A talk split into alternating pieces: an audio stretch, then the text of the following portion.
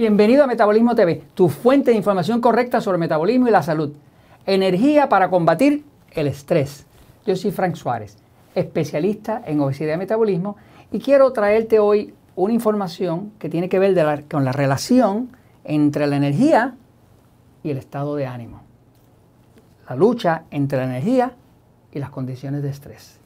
Eh, te pregunto, si alguien te critica, te trae malas noticias, te culpa, después de hablar con una persona así, ¿te sientes con más energía o con menos energía? ¿Mm? Si alguien te dice, estás equivocado, estás equivocada, a pesar de tú saber que estás correcto o, o correcta, ¿cómo te sientes? ¿Con más energía o con menos energía? Ya yo sé la contestación. Cuando trabajas con una persona que te critica, cuando trabajas con una persona que te trae malas noticias, cuando trabajas con una persona que te quiere mostrar que estás equivocado o equivocada, te vas a sentir con menos energía. Eso se debe a que, si bien es verdad que el cuerpo depende de la energía del metabolismo, también hay una relación muy balanceada, de muy balance, de mucho balance entre lo que podríamos decir energía y estrés. Las fuerzas del estrés. O sea, que cuando alguien te hace eh, crítica, te, te culpa, te trae malas noticias, está empujando hacia arriba el lado del estrés, lo cual te quita tu energía. ¿Cómo pasa eso? Pues pasa porque en el cuerpo humano todo se maneja a través del sistema nervioso. Sistema nervioso está dividido entre pasivo, que es lo que los médicos llaman parasimpático, y excitado, que es lo que los médicos llaman simpático. Cuando alguien te critica, alguien te amenaza, las malas noticias te hacen la vida difícil, pues eso le da fuerza al lado del estrés. Cuando le da fuerza al lado del estrés, se dispara al lado excitado.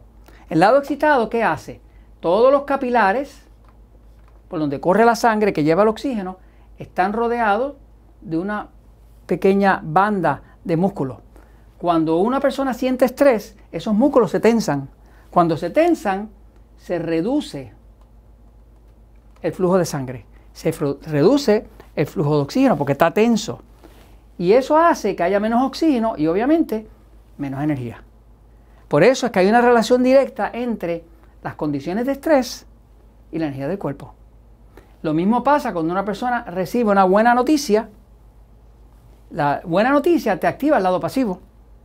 Abre la circulación, abre la oxigenación, mejora todo en el cuerpo y automáticamente pierde fuerza el estrés. Cuando una persona tiene buenas noticias. Entonces, ¿por qué traigo este tema? Traigo este tema porque a través de muchos años de trabajar con cientos de miles de personas, ayudándoles con el tema del metabolismo, eran personas que venían con problemas de sobrepeso, problemas de obesidad, problemas de diabetes, problemas de falta de sueño, problemas de cansancio continuo, problemas de, falta de energía, porque inclusive hay gente bien delgada que no tiene energía ni para hacer ejercicio ni para nada.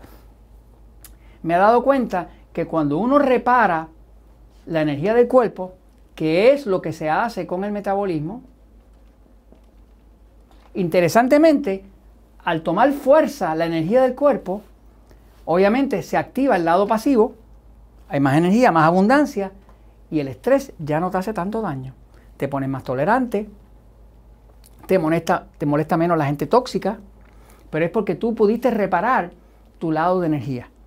Al fin a la postre, de la misma forma que una persona que te trae malas noticias te deja sin energía, pues cuando tú mejoras la energía del cuerpo, siguiendo los conceptos que te enseñamos en Metabolismo TV, en el libro El Poder de Metabolismo, en el libro Diabetes sin Problema, en el libro Metabolismo Ultrapoderoso, pues tú empiezas a hacer hidratación, tu dieta 3x1, empiezas a, escoger los alimentos correctos para tu tipo de sistema nervioso, que si pasivo, que si excitado, irremediablemente mejoras la energía.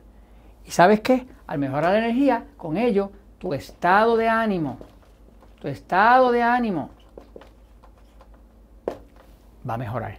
Quiere decir que una persona puede pasar de esto a esto. Simple y sencillamente manejando su metabolismo. Muchos de los problemas emocionales que a veces pensamos que son emocionales es simplemente que es, le están pasando a una persona que tiene un cuerpo muy débil, que tiene un mal metabolismo, que duerme mal, que no está hidratando, que, que come lo incorrecto para su cuerpo. Y por lo tanto, la tolerancia de ese cuerpo a las malas noticias, a los retos de la vida, es muy baja. Por lo tanto, se le baja la energía. Pero si tú subes la energía del cuerpo y haces ejercicio y tomas agua y comes correctamente, maravillosamente te pones tolerancia al estrés. Y eso te lo comento porque la verdad siempre triunfa.